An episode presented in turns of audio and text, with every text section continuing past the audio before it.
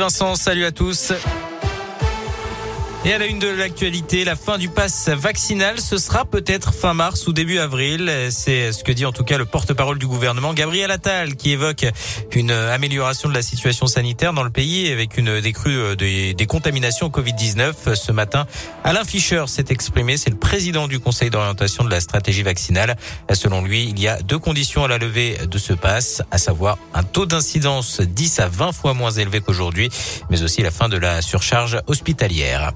Cette interpellation après une tentative de meurtre le week-end dernier devant un bar d'une zone industrielle au sud de Mâcon. Un homme gravement touché à la gorge par un coup de couteau. L'agresseur a été placé en garde à vue le lendemain. Un habitant de l'Ain âgé d'une trentaine d'années qui a ensuite été mis en examen puis placé en détention provisoire.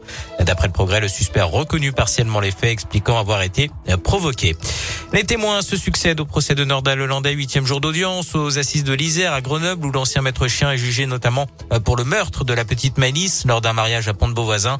Plusieurs invités sont interrogés ce mercredi. Pour rappel, l'accusé risque la réclusion criminelle à perpétuité. Le verdict est attendu en fin de semaine prochaine.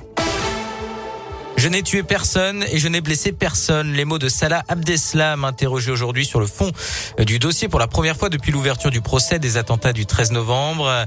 Il est, je vous rappelle, le seul membre encore en vie des commandos qui ont fait 130 morts à Paris et Saint-Denis.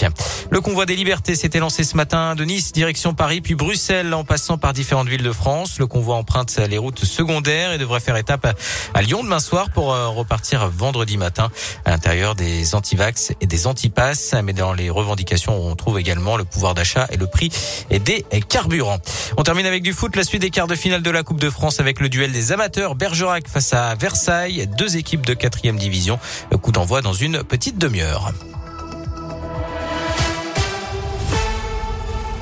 Merci beaucoup.